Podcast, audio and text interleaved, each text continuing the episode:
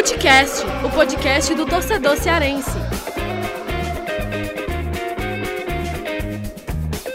Fala galera, começando mais um Footcast. Hoje eu, Thiago Minhoca, na apresentação. Lucas Mota está de férias, senhores. Um mês aí sem Lucas Mota, o que pode ser bom para nós, né? Que a gente pode ficar mais à vontade. Geralmente, quando a chefia não está no comando, né? Os ratos fazem a festa. Geralmente essa é a expressão que se utiliza. Então, hoje aqui mais uma vez, Afonso Ribeiro e Gerson Barbosa. Vou estar comentando aí sobre o jogo, né? A derrota do Fortaleza para o Bahia uma, um jogo bem ruim do Fortaleza, né? Convenhamos, quatro gols de Rodallega, vou usar esse termo aí, certo? Ou Rodalega, enfim, como queiram. Quatro gols do jogador lá do Bahia.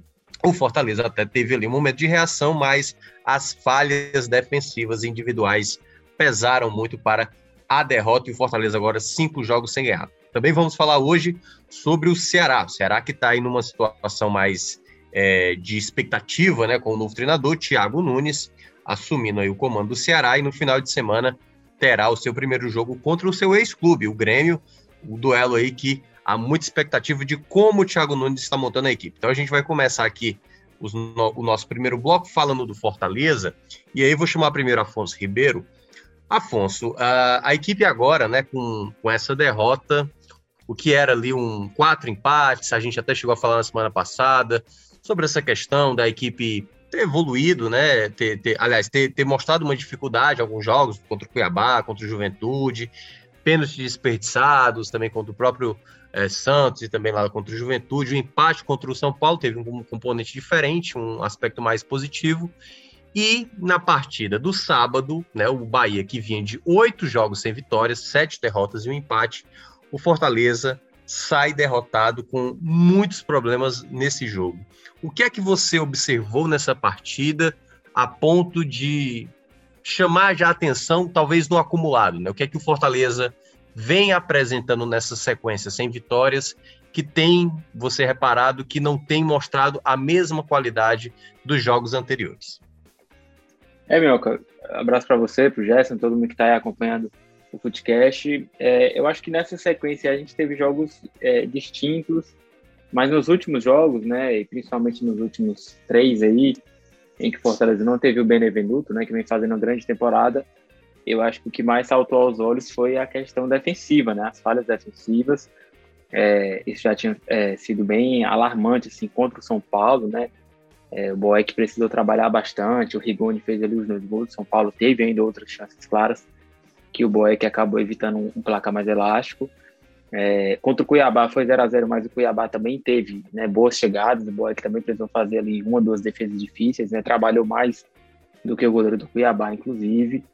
É, e aí esse jogo contra o Bahia acho que acabou sendo o ápice assim, da, da, das falhas defensivas, né, falhas assim, realmente grosseiras, é, é, é principalmente do Jackson e, e do Marcelo Boeck. É, então, eu acho que principalmente nesses três últimos jogos, acho que a, a questão do sistema defensivo foi o que mais preocupou. Né? O, o, time do Voivoda sempre teve a questão da agressividade, de ser um time ofensivo, né? de atacar muito, mas era um time que conseguia ser equilibrado na defesa também, né? não sofria tantos gols. É, um time que conseguia ali é, se defender bem também, né? Primeiro com o Felipe Alves também, que teve um bom começo de Série A, depois com o Boeck também, que foi muito importante em alguns jogos.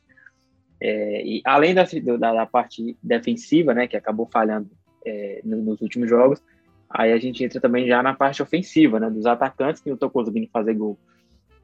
É, então, antes a gente tinha o Robson, né, inclusive o Minhoca sempre bate nessa tecla, né, assim, o Robson vinha conseguindo fazer gols, mas perdia gols é, fáceis, né, gols que, que não dá para perder. É, e aí a bola, a bola parou de entrar e ele às vezes ainda perde esses gols, né, acabou acontecendo contra o Bahia, por exemplo, ainda no comecinho do jogo ele teve uma chance muito boa, né? Então, de repente, a história poderia ter sido outra, né? Se aquela bola entra. É, o David não, não tem conseguido ir bem, né? Inclusive, acabou indo para o banco de reservas. O Elton Paulista também sem fazer gol. É, o Henrique, que era um cara que vinha entrando bem nos jogos é, e acabou tendo a chance de titular contra o Bahia. Né? É, a gente já via pelos números, né? Antes de chegar no Fortaleza, que não é aquele atacante fazedor de gols, não é aquele matador, então é um cara que vai te ajudar com assistência, de vez em quando vai fazer gol, mas é, não, não, é um, não é um matador. É, então, é, essa seca de gols dos atacantes também tem, tem cobrado a conta, né? É, jogadores que vinham sendo muito importantes, né? O Pikachu ainda tem conseguido fazer gols, né? Um cara também tem sido importante nos números, né? Fez contra o São Paulo, fez agora contra o Bahia. É, mas eu acho que esses dois fatores aí, que são preponderantes, né? As falhas na defesa e os atacantes não fazerem gol, foi o que é, desequilibrou o rendimento do Fortaleza, né? Então, os empates já tinham ligado o sinal de alerta, né? A gente já tinha destacado aqui é, que o time precisava é, é, realmente reagir e eu acho que essas falhas defensivas, né? A derrota da forma que foi, eu acho que realmente liga uma luz, uma luz amarela, né? De que é uma hora de, né? Claro, você vai ter de volta o Benevenuto, né? O Felipe também que é um jogador importante vai voltar, mas é talvez seja o momento aí de, de reavaliar o, goleiro titular, de reavaliar ali peças do sistema ofensivo, né? Talvez o Lucas ganhar espaço, né? Mexer no ataque, uma outra configuração é, é, da dupla lei de ataque, né? Talvez dar mais minutagem para alguns jogadores. É, então acho que realmente é, é, um momento de, de maior dificuldade, né? Do Voivoda vai ser é, interessante, né? Para a gente ver como que o time vai reagir, como que ele vai tentar resolver isso, mas eu acho que é, o, o, ponto principal é esse, né? Ele conseguir reequilibrar esses dois setores para que Fortaleza volte a caminhar aí e consiga voltar a vencer.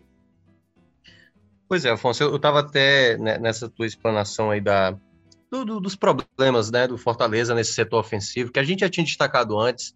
A gente sabe da, da dificuldade de uma equipe com o orçamento do Fortaleza, né, orçamento do Ceará, enfim, as equipes que não têm o mesmo poder de investimento de, de equipes maiores do, do cenário nacional.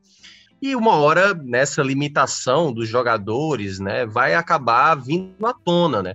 Eu acho que o que talvez tenha sido mais diferencial para o Fortaleza no começo ali do campeonato, a boa sequência de vitórias, é porque a equipe se portava muito bem defensivamente e tinha exatamente um jogador sempre muito bem no jogo. Já teve o momento do Pikachu, o momento do Robson, o momento do David, e aí a gente está vendo esses jogadores, né, não está tendo novamente um atleta que consiga decidir. Acho que está faltando, às vezes, poder de decisão no Fortaleza. A gente já viu alguns jogos contra o próprio Grêmio, né? Os jogos recentes que a gente citou, que o Fortaleza poderia ter matado, contra o Cuiabá, contra uh, o Juventude, contra o Santos, jogos que ficaram realmente a lamentação. E aí, claro, pela boa campanha, se entendia que, obviamente, ia ter essa oscilação. Só que agora, com essa derrota diante do Bahia, o Fortaleza somou pouquíssimos pontos contra adversários considerados mais fáceis, né? Contra o Bahia, contra o Juventude, contra o Cuiabá e o Santos também, que né, até é, teve a demissão do Diniz esse, esse, final de semana. Então foram aí três pontos conquistados de 12 que o cara que fosse fazer uma projeção até mais ponderada, sem aquele otimismo do torcedor, poderia colocar ali uns sete pontos, sabe? Uns nove pontos para o Fortaleza nesses quatro jogos que acabou só somando três, né? Muito pouco. E agora, Afonso, e aí até para complementar de novo com você, daqui a pouco eu chamo o Jéssica para tratar sobre um outro assunto, vai para uma sequência complicada. Vai enfrentar o Atlético Mineiro na Arena Castelão, que é o, o, líder do campeonato. Depois vai ter o duelo contra o São Paulo pela Copa do Brasil. E depois vai enfrentar o Internacional fora de casa, o Inter que já não é mais aquele mesmo time, né, ali da segunda rodada, que o Fortaleza goleou, era um outro treinador, né, agora é o Aguirre e tal, um outro trabalho está sendo desenvolvido. Então, eu queria saber de você, esse momento para o Fortaleza, é aquele momento onde a incerteza do grupo, ou no caso, é jogos desse tipo onde o Fortaleza, até porque o Fortaleza se destacou muito no campeonato por vitórias contra o Atlético Mineiro, Palmeiras, São Paulo. É, é esse tipo de jogo que o Fortaleza precisa, ou pelo menos demonstra ter mais, se sentir mais confortável de enfrentar, ou é contra apenas os adversários mais fracos que o Fortaleza tem deix, deixado a desejar? É, eu, eu, acho que pode ser mais interessante, né, meu? Que a gente viu aí, inclusive contra o próprio Atlético, né, que tá bem mais forte agora, é, e outras equipes no decorrer do campeonato, Fortaleza fazendo jogos é, com nível de concentração maior, né, com mais intensidade, com a, uma postura mais é, mais próximo do ideal daquilo que a gente já viu o time apresentar nesses jogos grandes, né, contra as grandes equipes é, em que realmente você tem que se doar ali 100%, 100% né, para poder conseguir um bom resultado. É, mas é claro que, é, diante da qualidade desses times, né, acho que principalmente no caso do Atlético Mineiro, é, às vezes isso pode não ser suficiente, né? Porque são, são times muito fortes. É, mas eu acho que essa sequência aí pode ser interessante, né? Sendo forte no, no brasileiro, Fortaleza ainda tem uma gordura ali, né? Os times que estão logo, logo atrás na, na classificação tem jogos a menos, né? Ainda vão jogar, então de repente Fortaleza pode até ser ultrapassado, mas na Copa do Brasil, por exemplo, é, é, o, é o mata ou morre, né? É, teve o Fortaleza conseguiu arrancar um bom empate lá contra o São Paulo, trazer a decisão para casa, é, mas se não conseguir sair desse momento de instabilidade, pode acabar sendo eliminado, né? Tendo conseguido uma, uma situação, reverter uma situação adversa e trazer uma situação mais confortável para o jogo em casa. Então eu acho que o jogo, esse jogo contra o Atlético Mineiro vai ser um balizador, né? Ainda que o time não consiga vencer, é, que empate ou que perca, mas se a gente conseguir ver é, a retomada, né, dos pilares desse time, né, de, inclusive de peças individuais, mas da, das qualidades que a gente viu desse time, né, de ter mais equilibrado na defesa, o ataque voltar é, a funcionar de forma mais, mais efetiva, né, porque tanto no jogo contra o São Paulo e nesse jogo contra o Bahia foi meio ali que na base da pressão, né, jogada de, de, bola parada contra o Bahia, então já ali no abafa tentando reagir, já não era mais aquela coisa organizada de jogadas trabalhadas como a gente viu em outros momentos. É, então acho que esse jogo contra o Galo vai ser o, o balizador, né, para a gente ver se Fortaleza consegue encontrar o caminho e ser de repente uma luz para para o jogo contra o São Paulo, né, que é decisivo de fato. Mas também esse jogo contra o Galo pode de repente o time continuar nessa sequência complicada, é, tropeçar com uma, uma, atuação ruim, enfim, novas falhas, é, e isso acabar de alguma forma interferindo no jogo contra o São Paulo. Então, eu acho que, pelo que a gente já viu desse Fortaleza no Campeonato Brasileiro, é um jogo mais favorável, né, por ser um time, né, o Atlético Mineiro que gosta de jogar também, que vai é, é, buscar buscar a vitória, né, vai vai jogar de, de igual para igual. E a gente viu o Fortaleza já se sair bem e conseguir bons resultados é, contra equipes que jogam desse modo, mas é, fica aí o, o alerta ligado para a qualidade do adversário. É, e aí o jogo contra o Inter eu acho que tem também já uma questão de, de revanche, né? O Inter vai querer dar uma resposta, né? Depois da goleada que sofreu. Mas aí eu acho que é, os dois jogos anteriores são, são bem mais importantes, né? Tanto é, na questão mesmo da, da classificação, né? Do Brasileirão e na, na Copa do Brasil, quanto para a questão de moral mesmo, né? Porque são dois jogos que, que vão definir, eu acho, assim, o Zumo de Fortaleza, né? É, para essa sequência mais a, a médio prazo aí na, na temporada. É, e aí, GB, né, até para trazer você também para o debate, aí abordando já um outro assunto sobre essa questão das falhas que a gente tem visto Fortaleza cometer, né? Eu lembro que no jogo contra o Santos, o Boeck e o sistema defensivo também, o Boeck foi tentar fazer uma saída de bola para tirar, e aí o Sanches fez o gol. No jogo contra o Juventude também, uma, uma falta rápida batida, o Justa também se atrapalhou na jogada, o passe no meio, e aí sai o gol também ali do, no caso foi do, do Ricardo Bueno e tal. No jogo contra o São Paulo, dois gols assim também de erros de, do sistema defensivo. E no jogo contra o Bahia, talvez tenha sido a partida mais desastrosa, defensivamente e individualmente. É claro que entra aí uma questão do goleiro, do Marcelo Boeck, que né, o Felipe Alves, que acabou indo para o banco de reservas por conta do, das falhas no jogo contra o, o, Ceará, naquele duelo contra o Ceará, e aí você tem agora o Marcelo Boeck passando por essa situação. É, como você analisa uma equipe que se mostrava até algumas rodadas atrás, até com um ótimo sistema defensivo, a ponto de realmente mostrar essas dificuldades? Você acha que foi as trocas, até mesmo com a escolha mesmo da troca dos goleiros, o sistema defensivo ficou mais desconfiado, tá batendo mais cabeça. Quais as razões você enxerga, e até para você, você pode elencar, desse jogo especificamente contra o Bahia, que você percebeu que o Fortaleza, de fato, tem mostrado a queda acentuada, principalmente nesse setor onde se destacava muito bem? Olha, Thiago, é, olá para você, olá também para Afonso, para todo mundo que está com a gente aqui no Footcast. Olha, é, esses erros do Fortaleza não são os primeiros, né? Provavelmente, pelo que a gente vem acontecendo também, não vão ser, pelo que a gente vem vendo, né, também, é, não vão ser os últimos, né? Eu acho que a, a, aquela velha história, né, que todo mundo costumava falar, eu até citei aqui em alguns Footcasts lá atrás, né, naquele início do Fortaleza, aquele início muito bom do Fortaleza, muito a gente muito discutiu sobre a possibilidade do Fortaleza manter aquela pegada, aquela pegada do começo do campeonato, né? E eu no começo até chegava a falar, não, olha, tem que esperar, porque tem que ver se vai conseguir, é, a questão da intensidade, é, enfim, tem que ver se vai ter o elenco para rodar no momento certo, para aguentar até o final. E uns dois futcasts depois eu já estava falando que o Fortaleza vai estar nas cabeças até o final do campeonato. Eu continuo achando isso, mas essa história de que o Fortaleza, de que, o, é, de que chegaria o momento da questão física, pode estar tá, pode estar tá acontecendo isso, né? A questão física e mental, né? Física ou mental também, no caso. Então, assim, o Fortaleza tem cometido erros bobos, erros que não eram de acontecer. O Fortaleza era um time que dificilmente errava nas partidas ali do início da Série A, principalmente, mas agora tem sido constantes os erros, né? Esse jogo contra o Bahia mesmo é um negócio absurdo. Tem o Romarinho perdendo bola para o primeiro, pro primeiro gol do Bahia, tem os dois erros do Boeck, uh, enfim, a, a, aquele lá, aquele lance lá do gol que da toca a bola no pé do cara, é inacreditável, né? Então, assim, é, são questões que, sinceramente, parecem estar virando rotina no Fortaleza. E alguma coisa precisa ser feita para que isso não, não continue. Porque pode ser que seja um problema aí para o Fortaleza, uma vez que tem chegado essa carga, talvez essa carga mental, né? Uma carga física também, e até curioso, porque é uma situação que o próprio Miguel Júnior falou no Esporte Povo desta segunda-feira, que foi. É curioso, né? O Fortaleza, quando eu estava jogando domingo e quarta, o Fortaleza estava jogando muito bem, sem erros, aquela coisa toda. E aí, agora que está jogando uma vez por semana, começa a cometer vários erros, né? Então, talvez nem seja uma questão física, mas uma questão mental também. Então, assim, são questões que realmente precisam ser vistas.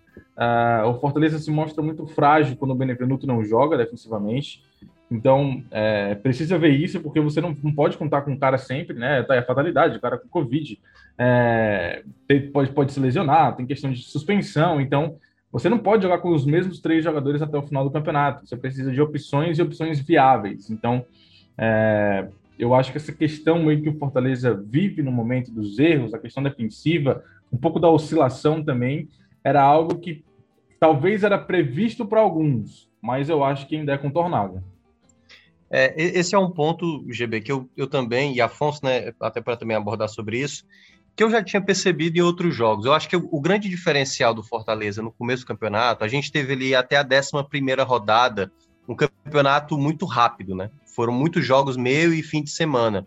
Ali teve ali uma, uns dois, é, uns dois, umas duas datas de Copa do Brasil, que a gente teve até o Clássico Rei, né, da, da fase 3 da Copa do Brasil, mas boa parte, desde quando começou a Série A, foi só ali até a 11 rodada, jogos da Série A. E o Fortaleza, naquele momento, estavam muito bem arrumado, enquanto outras equipes não estavam ainda totalmente prontas, né? O campeonato até agora nivelou mais, você vê um Cuiabá no boa sequência, aquele meio de tabela hoje está muito equilibrado, né, do, do Atlético Goianiense, que é o sétimo colocado na tabela, até o décimo quinto colocado, que é o Cuiabá, tá uma, que, que aliás, não é mais o Cuiabá, né, é, aqui agora, tô até, vou até olhar aqui a tabela, mas são muitas equipes separadas por pouquíssimos pontos. O campeonato agora meio que afunilou. É, 15, é, não, até o 16, o Bahia está separado por quatro pontos, quatro pontos apenas do Bahia, que é o 16 ao Goianiense. São 10 equipes, então metade do campeonato separado por quatro pontos. E o Fortaleza, eu acho que ele, ele chegou num patamar de oscilação que de uma que eu vejo às vezes nos jogos, eu não sei se vocês repararam isso, uma desatenção que já foi meio que mostrada em outras partidas.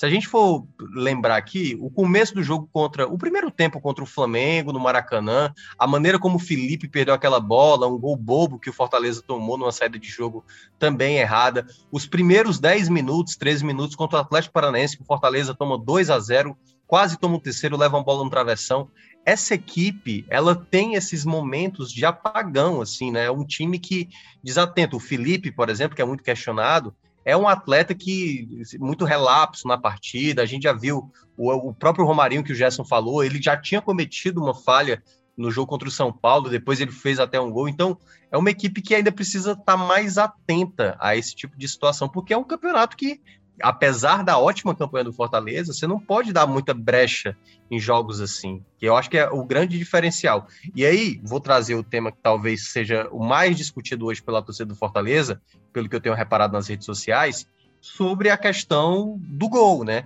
entre Felipe Alves e, no caso, aí se retorna Felipe Alves, se mantém exatamente o, o Marcelo Boeck. E eu vou começar por, por você, GB. Você manteria o Marcelo Boeck no gol? Você acha que na característica, é, no, no, que o Marcelo Boeck fez, entregou nesses jogos, ainda garantiria uma titularidade? Ou você retornaria com o Felipe Alves, que teve ali um jogo ruim contra o Ceará, e no caso você acha que ele é um jogador, um goleiro mais seguro para a meta do Fortaleza?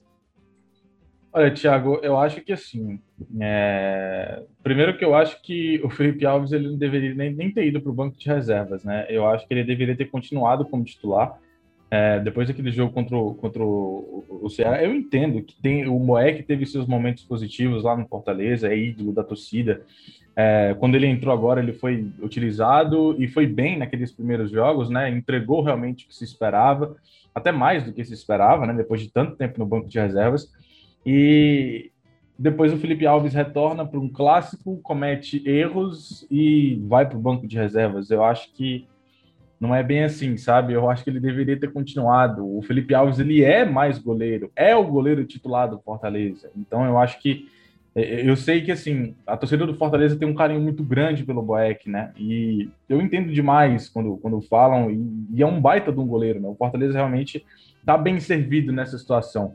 E não é por causa desses jogos que o Boeck tem errado agora nesses últimos jogos, não. Eu já acho, até por uma, uma questão é, talvez de merecimento, né? porque o Felipe Alves era o titular do Fortaleza desde 2019, né? É esse jogador titular do, do, do Fortaleza como goleiro e aí por um erro, por um jogo, é, que ele, por erros que ele comete em uma partida, aliados a um bom momento, um possível bom momento de dois, três jogos do reserva, não acho que seja suficiente para que o Felipe Alves fosse para o banco de reserva, sabe? Então, assim, é, já é começando por aí. Eu já acho que, que o Felipe Alves já não deveria ter sido reserva é, em momento nenhum agora desse, desse período do Fortaleza. Eu sei que é muito fácil falar agora, né? Mas, enfim, essa já era a minha opinião de antes. Então, é, eu acho que assim, já que o Boeck é o titular na cabeça do Voivoda, né? Mesmo eu não concordando com a situação, o titular do Fortaleza hoje é o Boeck. Não vai ser também por um jogo ou dois de erros que o Boeck cometeu que ele tem que ir para o banco, né? Acho que também ainda não é suficiente pelo mesmo argumento que eu usei do Felipe Alves, muito embora sejam questões distintas, né? Porque o Felipe Alves tem aí três temporadas que é titular do Fortaleza. Mas, é, enfim, é, eu não acho que tem assim para o banco de reservas pelo mesmo, pelo mesmo argumento que eu usei da questão do Felipe Alves não ter ido. Não acho que o Felipe Alves tinha que ter ido para o banco de reservas pelo, pelos erros que ele cometeu no jogo contra o Ceará. Pois é. E aí, Afonso, você que, que consegue muitas informações assim sobre o Fortaleza, não sei se você teria assim uma, uma informação interna de algo do Fortaleza que por essa escolha, se foi o Voivoda de fato acreditar que uh, o Marcelo Boeck oferecesse para ele aquilo que ele necessitava, mais uma característica específica, a ponto de ter feito essa mudança, que, claro, quando houve ali, né, na verdade foi por conta de uma lesão do Felipe Alves, ficou lesionado, o Marcelo Boeck foi bem, acredito que nesse período que ele assumiu, né, devido à ausência por lesão do, do, do Felipe Alves, chamou a atenção dele, a qualidade do, do Marcelo Boeck, porém, quando ele escolheu o Felipe Alves para jogar naquele jogo contra o Ceará e cometeu as falhas, ele basicamente estabeleceu que o Boeck seria o goleiro titular. E aí eu queria saber de você, primeiramente, se você tem alguma coisa, é, os motivos que levaram, de fato, Felipe Alves perder esse, esse espaço, né? Perder essa titularidade, na verdade, é, e pela escolha que o Marcelo Boeck acabou mostrando ao Voivoda como sendo um goleiro mais é, que, queira ou não, goleiro é, é questão de confiança, né? Sendo um goleiro mais confiável para ele, o que é que você pensa exatamente dessa, dessa, dessa questão, né? Que hoje está uma, uma disputa aí para saber qual o goleiro, pelo menos na, na, no, no, debate. Não sei se isso na cabeça do, do, do próprio Voivoda, se você tiver alguma informação quanto a isso. Aí seria bom até para você explicar que não, esquece, Boeck segue no, no, como titular, ou no caso, a possibilidade do Felipe Alves voltar. É, Mioca, é, assim, a saída do, do Felipe Alves, ela passa fundamentalmente pelo clássico, né? O Felipe se lesionou, eu acho que até ali não passava pela cabeça de ninguém, né? Muito menos do Voivoda, uma troca de goleiro, né? Até o jogo contra o Corinthians. É, o Felipe tinha falhado, acho que no clássico rei contra o Ceará, na Copa do Brasil, né? Que ele soltou uma bola ali, teve episódio da grama, enfim. É, e eu acho que tinha sido a única falha, assim, com o Voivoda, né, que tinha resultado em gol, mas acho que não passava pela cabeça de ninguém, uma troca no gol. É, ele tinha tra sido trazido pelo Rogério pela característica do jogo com os pés, né? O Voivoda não utiliza tanto, mas ele tinha conseguido ser importante, né? Debaixo das traves também, no próprio jogo contra o Grêmio lá que ele defendeu um pênalti, enfim. Então, até ali não passava é, pela cabeça de ninguém a troca. Aí ele precisou sair pela lesão. O Boeck entrou, entrou muito bem. Foi muito importante lá contra o São Paulo no Morumbi, né, no jogo do Brasileirão. Próprio jogo contra o Bragantino, né? E ele ficou ali uma sequência de jogos sem tomar gols. É, e aí o, o, Felipe Alves voltou. É, só que o Felipe voltou sem ritmo, né? De uma lesão, e voltou logo no Clássico Rei. É, ele falhou nos três gols, né? Acho que isso é, é, é fato, né? No clássico, realmente a atuação muito ruim, foi decisivo para a derrota. É, e aí a, a, informação que eu, que eu tive na época foi que o Voivoda se arrependeu de ter feito a troca.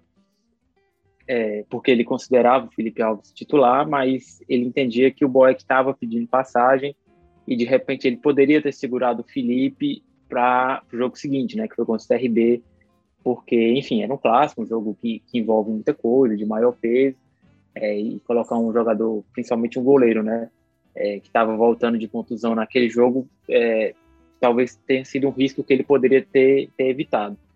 É, e aí, a partir do jogo seguinte, né, com as, com as falhas do Felipe, o bom momento do Boeck, é, ele entendeu que, que deveria trocar e deu sequência ao Boeck. Né? O Boeck realmente foi importante em alguns outros jogos, né, contra o Palmeiras, contra o Juventude, mas também falhou.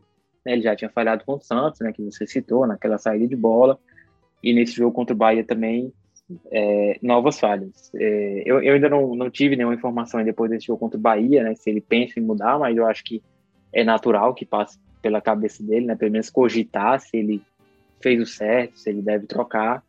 E aí eu acho que ele caiu numa encruzilhada que ele mesmo armou, né, porque é, o Felipe era o titular, ele fez a troca depois das falhas no clássico, né, que acho que é, é, não resta dúvida, né, que pesou muito. O, o que pesou para ele fazer a troca foram as falhas no clássico. E aí ele fez a troca, né? Então, quer dizer, o Boeck falhou agora, ele vai trocar também o goleiro que falhou? É, ou ele vai quebrar o critério que ele mesmo criou? É, então, eu acho que ele vai, ele acabou caindo no, no, na encruzilhada que ele mesmo armou. É, eu concordo com o GB, não acho que seja motivo, né? Não achava antes que era motivo por um jogo para você rifar é, digamos assim, um jogador que foi muito importante já várias vezes, né, para a equipe conquistar pontos. E é natural que um goleiro fale, né, e que você perca pontos por isso também. Então, já desde o Felipe Alves eu não achava que deveria trocar, mas ele fez a troca, né, deu certo várias vezes, né, com o Boeck bem. É, e não acho que seja o momento também de trocar é, agora que o Boeck falhou. É, acho que, assim, nessas questões pesa muito a mensagem que se passa para o grupo, né? De um jogador falhar e você imediatamente trocar, né? O cara perder a posição, acho que isso quebra um pouco a confiança do, do próprio jogador em si, né? Do elenco também, porque o jogador sempre pensa, pô, se eu falhar, então vou, vou perder meu lugar. É, acho que no primeiro momento é, em que ele tirou o Felipe Alves, ele conseguiu preservar isso, é, mas eu acho que se ele faz essa troca agora, né, de logo imediatamente dessa falha é, do Boeck, ele troca de novo, né, e volta o Felipe, eu acho que isso já passaria uma outra mensagem, né, é, para o restante do grupo em relação a essas trocas. Então, assim, resumindo, eu acho que ele vai manter o Boeck e que quem vai pagar o preço dessas falhas defensivas vai acabar sendo o Jackson, né, o Benevenuto volta naturalmente, mas eu acho que depois dos últimos jogos aí o Jackson deve é, perder mais espaço no elenco, porque é, foi muito mal também, né, um cara que sem ritmo também, não vinha atuando tanto, enfim. Então, eu acho que essa conta, essa conta vai acabar sobrando mais para o Jackson do que para o Boeck.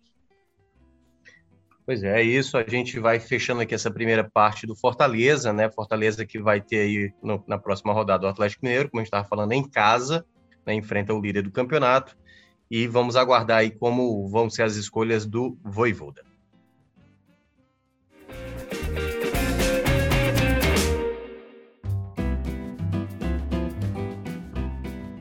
Indo agora para o segundo bloco, agora a gente falando sobre o Ceará. Ceará agora com outro treinador, Thiago Nunes assumiu na semana passada, gravamos aqui o episódio tratando da chegada, da escolha, né, exatamente do Thiago Nunes, a abordagem que ele já mencionou ali na coletiva. E aí, para trazer logo o GB aqui na primeira explanação, GB, é, já estamos aí completando praticamente quase uma semana já de Thiago Nunes no Ceará.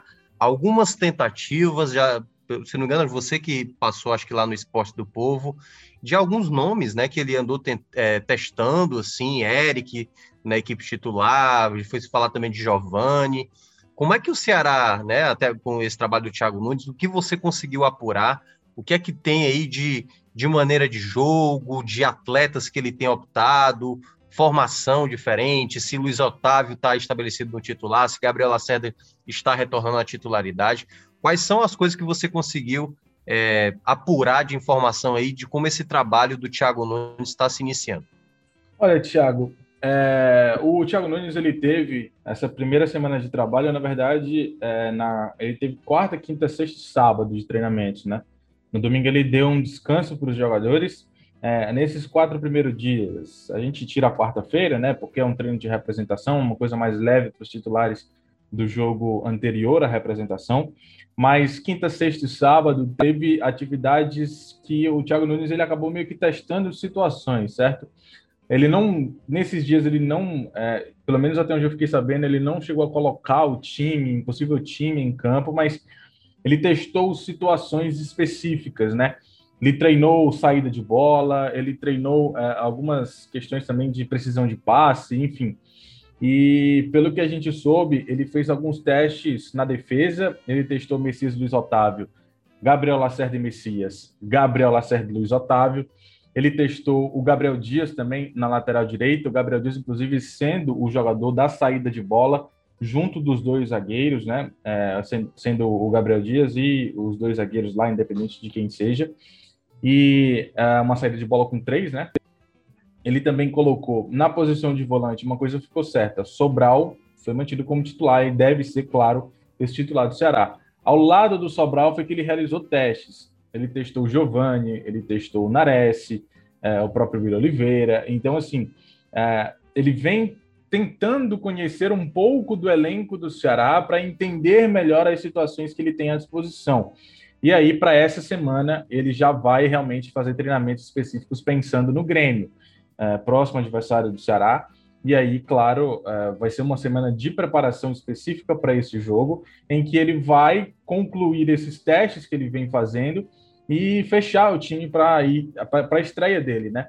E teve também as situações do ataque, que ele testou o Jael como titular, o próprio Eric em uma das pontas. Uh, o Ione Gonzalez ele não foi testado, mas a gente soube que ele volta a treinar com o grupo já nesta segunda-feira, né? Ele estava oscilando bastante, porque uh, alguns dias ele treinava com o grupo, outros dias ele treinava separado. A grande maioria dos dias ele treinou separado. E a partir desta segunda-feira ele volta a treinar com o grupo completo, até mesmo, enfim, uma, uma vontade lá do próprio Thiago Nunes que uh, confia no jogador, enfim, acha que pode quem sabe, recuperar o Ione Gonzalez. Então, assim, testes estão sendo feitos. O Thiago ele tem se especializado dos assuntos do Ceará, dos jogadores que ele tem à disposição, e aí, claro, ele uh, nessa semana vai colocar tudo em prática para a estreia contra o Grêmio. Se quiser uma opinião rápida sobre tudo isso, desses testes que eu falei, o que, eu, o que mais me agrada é o olhar para o Giovani. Eu gosto muito do Giovani. Eu acho que é um baita jogador com um potencial muito interessante para o Ceará. E eu acho que é interessante do Thiago Nunes fazer esse teste. É muito interessante do Thiago pensar num jogador como Giovani, um atleta, um, aquele volante área a área, né? Um cara que tanto aparece para ajudar na construção, como também tem características defensivas. É um cara de alguma de uma certa força física, um cara com precisão de passe, né? mal comparando demais, assim, mal comparando assim, sem qualquer, enfim. É, entendi, eu entendi. É, mal comparando demais. Pode ser uma situação parecida com que o Thiago viveu com o próprio Bruno Guimarães, né? São estilos semelhantes. Não diria que é a mesma coisa, mas são estilos semelhantes de um volante da base que os outros treinadores não estavam olhando com carinho o Thiago Nunes pode testar o Giovani, quem sabe pode pintar aí o Giovani como titular do Ceará. Essa foi a, a, o teste assim que mais me agradou, Thiago. É, esse é um ponto, GB, ainda continuando com você, é, que, que me agrada mais ver assim um trabalho sendo desenvolvido principalmente até por essa chegada do Thiago Nunes, né? Muita gente falou, eu, eu acho que eu fiz até essa pergunta para o Robson lá na rádio, quando a gente entrevistou ele lá na, no Esporte do Povo, sobre esse trabalho né, que ele pode fazer com a base. O Ceará tem apostado em muitos nomes, não à toa, mais um nome foi. Está chegando no Ceará, né? O Gabriel Santos vindo lá da Caldense, artilheiro da Série D, tem apostado em muitos jovens atletas, e isso eu acho que, que pro, é, é claro que se a gente não pode esperar que logo de cara que o, um, um, setor do Ceará que vinha tendo uma dificuldade na, na competição é a saída de jogo, como você falou, que ele já está tentando fazer isso com uma linha de três, tendo o Gabriel Dias pelo lado direito como um jogador de saída, mas aproveitando características de volantes com melhor saída de jogo, sem ter possivelmente um jogador truncado. Mas o que eu mais gostei dessa, dessa sua explicação, das escolhas, foi ele chegar a trabalhar mais com a ideia do, do, ter, do, do saber ter a bola, né? A gente viu o Ceará se defender muito bem com o Guto Ferreira, mas que não apresentava, diferentemente do ano passado, a mesma qualidade de saída de bola. Era muito jogada individual com Lima ou com Rick. No ano passado, né, a questão do próprio é, Vina também. Então você tinha ali atletas que estavam ali é, sanando uma questão que não estava muito bem aprimorada no Ceará, a questão do controle do jogo quando tem a bola. Não necessariamente você precisa ter 80% da posse da bola, mas quando ter a bola, você precisa saber o que fazer e o que a gente estava tendo mais é, é, mais percebendo de limitação do trabalho do Guto Ferreira, que o Thiago Nunes parece já tá, tá, já tendo a aprimorar. E aí minha outra questão é quanto a isso. É, eu não sei se ele vai fazer essas escolhas, por exemplo, de um Giovani, porque aí não, é, não entra só o componente técnico, né? Não é porque ele joga muito bem que isso vai ser o, o balizador. Ele falou isso na coletiva, e aí eu queria que você falasse também um pouco. Ele falou isso. Vamos ver como ele, como jogador, está pronto, né? Porque tem a questão psicológica, né? A questão mental, se o cara está pronto para pegar um jogo de Série A, um contexto que o Ceará se encontra, né, de, de uma necessidade de mudança e ele ser esse jogador, e eu estou pegando um exemplo do Giovanni, mas pode ser qualquer atleta, pode ser o Buiu, pode ser, enfim, qualquer jogador que ele olha na base e ou um jogador mais jovem para assumir a responsabilidade de ajudar o Ceará e como ele vai tentar dar essa confiança de enxergar se o atleta de fato vai estar pronto para isso. Queria que você falasse um pouco sobre esse trabalho que ele pode desenvolver com os jovens atletas que o Ceará hoje também tem no elenco. É, Tiago, eu acho que assim, se ele for colocar um jogador como Giovani ou qualquer outro atleta da base para jogar no time principal, eu acho que ele vai ter essa confiança no jogador para que ele desempenhe o papel, né? Então, assim, eu também eu concordo com você, eu não acho que é, existem vários fatores para tomar uma decisão como essa, né? Não é só levar em consideração o nível técnico do atleta. É claro que talvez seja até o mais importante, mas existem outros fatores para se levar em consideração. Mas eu acho assim, é, se ele entender que o cara está preparado, se ele entender que o cara vai entregar o que se precisa, eu acho que seria muito interessante. A gente viu muito pouco do Giovanni, né? O que a gente viu do Giovanni, e isso eu estou tomando o exemplo do Giovanni porque foi um atleta da base testado por ele, né? O Rick a gente já sabe do potencial, enfim, um atleta que a gente não conhece tanto. O que a gente viu do Giovanni foi no Campeonato Cearense, né? Jogando com o time sub-23 do Ceará, sub-20 em determinados momentos. Uh, a gente viu pouco do jogador. Ele entrou em poucos jogos do profissional com o profissional para jogar contra times de alto nível, né? Então, assim, ele entrou contra o Fortaleza no Clássico Rei. Eu não lembro agora se da Copa do Brasil, se não me falha a memória. Copa ele do Brasil. Foi no jogo Isso. do 3 a 0 Ele entrou já Isso. contava 3 a 0 Isso. Ele entrou também no jogo lá contra o Bolívar. É, e assim, cara, é uma atleta que não era muito das características do Guto para volante, né? Por isso que a gente não viu tanto do Giovani, mas ele tá sempre lá no time, é, treinando com o time principal.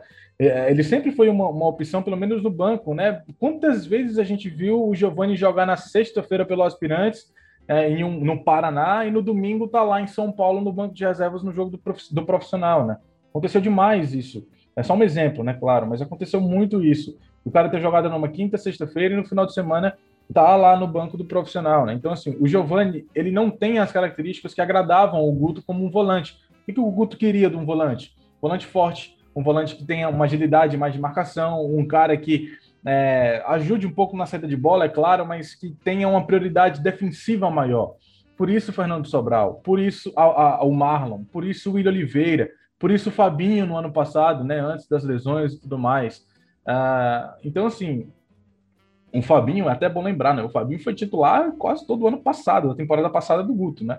É bom lembrar disso. Uh, então, assim, por isso que ele sempre prefer... era uma preferência do Guto. Por isso que a gente não viu tanto do Giovani, nem ia ver tanto do Giovani com o Guto. Mas agora não, agora chega um técnico que gosta de jogar com um volante área a área, um volante que tenha capacidade técnica, um volante que tenha características defensivas, sim, tem que ter, mas um cara que também sabe construir jogadas, sabe dar início à construção de jogadas, sabe ajudar na saída de bola, um cara que tenha precisão de passe. Então, assim, me agrada bastante essa questão do Thiago Nunes ter um pouco desse olhar, né? Eu acho que realmente é o que você falou. Era muito é um dos principais fatores que a gente esperava ver mais do Ceará ter um lado ofensivo mais equilibrado, digamos assim. Né? Faltava isso no Ceará. Mas, é, e eu acho que, assim, os jogadores da base que forem ter oportunidades com, com o Thiago Nunes, ele mesmo falou, é meritocracia, joga quem está merecendo. Então, é, independente de quem seja, se for um atleta da base, se for um atleta já com muito nome no elenco, não importa. Ele até mesmo falou do Ione Gonzalez, né? Ele falou: olha, eu gosto muito do jogador, é um atleta que me deu trabalho, um cara que eu gosto muito e tudo mais, só que uh, me deu trabalho assim, quando jogou contra, né? Mas vai ter suas oportunidades, mas se não aproveitar, não vai ter mais. Então, assim, isso vale para todos os jogadores, pelo que deu a entender o Thiago Nunes. Então, eu acho que a gente pode esperar ter um pouco mais de atletas aí na base, da base do Ceará, no time profissional. E eu acho que Fora aqueles que a gente já conhece, Lacerda, Buiu, Rick, o próximo da lista, da fila, pelo menos para mim, é o Giovanni. É, eu concordo bem com isso. E aí, Afonso, para a gente fechar essa parte do Ceará, até porque a gente já está aqui esticado no tempo, é, eu queria que você falasse um pouco sobre a expectativa de alguns atletas que não estavam rendendo tão bem quanto, quanto na época do Guto, né? O caso do Vina, o Ione Gonzalez, o próprio Jael, que faltou uma sequência para ele ali. Queria que você falasse um pouco da possibilidade do que é que o Thiago Nunes pode tentar resgatar com esses atletas. Confiança, futebol, né? Tentar, não sei, questão de, de posicionamento diferente desses jogadores. O que é que você acredita que o Thiago Nunes pode desenvolver desse trabalho? Quais são os pontos principais que você considera, consideraria para que esses atletas tentassem recuperar o futebol? Aliás, no caso do Ione Gonzalez, para aparecer o futebol, né? Para tentar é, agregar mais ao elenco do Ceará. É, meu, eu acho que a, a, mudança de treinador ela envolve algumas questões que podem favorecer jogadores que estão com menos espaço, né? Assim, primeiro que se abre a, oportunidade de você disputar a posição, né? Como o GB citou aí algumas peças que, que o Thiago Nunes está testando, né? Enfim, está observando. Então eu acho que isso motiva, né? O jogador de novo com o Guto o jogador já tinha aquela noção né, de quem, quem jogava, quem ia no banco, quem ficava fora. Então, acho que é, você consegue reabrir a competição interna e eu acho que isso motiva os jogadores que ainda não conseguiram ir bem ou que, que perderam espaço. É, tem a própria mudança de característica, né, de modelo de jogo. Então, de repente, com o Guto, o cara teve que fazer uma função que, que, que não favorecia tanto ele, né, que não ajudava tanto ele ali na, na, parte ofensiva, ou enfim, não, não se adaptou mesmo, não se adequou. E com o um novo treinador, né, que de repente conhece o jogador de outras experiências, que trabalhou junto, é, que tem um novo estilo, um outro estilo de jogo, né, como é o caso do Thiago Nunes, é, isso pode ser mais favorável para algumas peças, né? É, e, e, eu acho que a, a, própria questão mesmo de, de confiança, né? Assim, a, a, imagino, né, que o Thiago Nunes esteja conversando com esses jogadores, né, tentando recuperar mesmo, né, resgatar esses jogadores, passar confiança, né, mostrar que é, é uma nova oportunidade, né, de o cara mostrar o futebol dele é, no Ceará, que, que ele tem potencial, que pode ser útil, enfim. É, então, é a própria questão mesmo psicológica, né, de confiança, de, de o jogador conseguir recuperar isso e, enfim, se sentir útil, né, ali nos treinos, é, é, conquistar um pouco mais de espaço, de repente no time reserva, ganhar chance ali no time titular, de, de mostrar oportunidade. É, então, esse aspecto psicológico mesmo da confiança, acho que é muito importante. Então, eu acho que, que esses fatores aí, né, que, que uma mudança de, de treinador trazem, ela, elas podem ser muito favoráveis né, para o Ceará, que tem um elenco com jogadores de qualidade, né, fez boas contratações no começo da temporada, né, algumas peças não deram certo, outras até funcionaram por um momento e depois caem de rendimento. Então, eu acho que, que essa troca ela traz essa chance também de você conseguir é, resgatar algumas peças. Inclusive, na entrevista que o Robinson deu ao Esporte do Povo, ele até falou isso, né? Que o Thiago Nunes tem a possibilidade de resgatar alguns jogadores, né? Que ele pode trabalhar essa parte. Então, acho que isso é, o próprio Ceará espera isso também, né? Que, que o Thiago consiga resgatar algumas peças, que esses jogadores consigam ser úteis nessa reta final da temporada.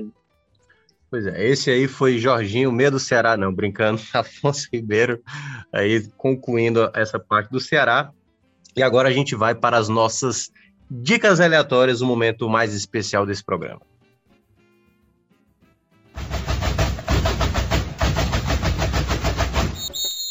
Vamos lá, começando as nossas dicas aleatórias. Afonso Ribeiro, vulgo Jorginho, meio do Ceará. Fale aí sua dica do final de semana, se você viu alguma coisa, se você ouviu alguma coisa, se você leu alguma coisa. Algo interessante que pode, já que Lucas Mota e Gerson Barbosa estabeleceram já uns dois programas, que pode falar de coisas muito péssimas, você também está liberado aí para falar de coisas que você odiou aí nesses, nessa última semana, né? Do último programa para cá. É, não, meu, eu adotei o critério aí também, né, de coisas ruins e uma vez por mês uma, uma coisa boa. Então eu vou começar o mês com uma coisa boa, é, um documentário na Netflix novo, né, já que a gente está chegando aí perto do, do aniversário aí, aniversário não, né, dos, dos 20 anos aí da, da tragédia lá nos Estados Unidos, né, do, do World Trade Center, então tem aparecido aí muitos materiais, né, inclusive nessas plataformas de streaming é, sobre isso, né, filmes, documentários e um, um, documentário muito bom na Netflix, eu ainda nem terminei, mas já vi dois episódios, assim, é, é bem rico mesmo, né? Claro, tendo como é, ponto central ali o, o, o, acidente, né, o atentado, mas explicando, né, toda a questão, as relações é, dos Estados Unidos, enfim, os grupos é, é extremistas ali do, do Afeganistão, do Iraque, enfim. É, então, é, é, muito bom, né, muito rico esse documentário, é ponto de virada, né, 11 de setembro, e a guerra contra o terror, né, que realmente ainda não terminei, mas já estou indicando aqui de antemão, porque realmente é muito rico, muito muito bom e assim é, é, é angustiante né o depoimento de algumas pessoas que, que estavam lá nos locais né dos atentados que né? viveram né? que perderam perderam pessoas né que estavam ali salvando pessoas então assim elas relatando é, é angustiante mesmo assim muito bom o documentário muito rico mesmo então vale a pena assistir Olha aí, boa dica aí do Afonso Ribeiro. E aí vamos passar para Gerson Barbosa, né? Ele que está numa sequência aí de péssimas dicas, né? Assim, as, não, não, não a dica em si é péssima, ele está dando dica de coisas péssimas.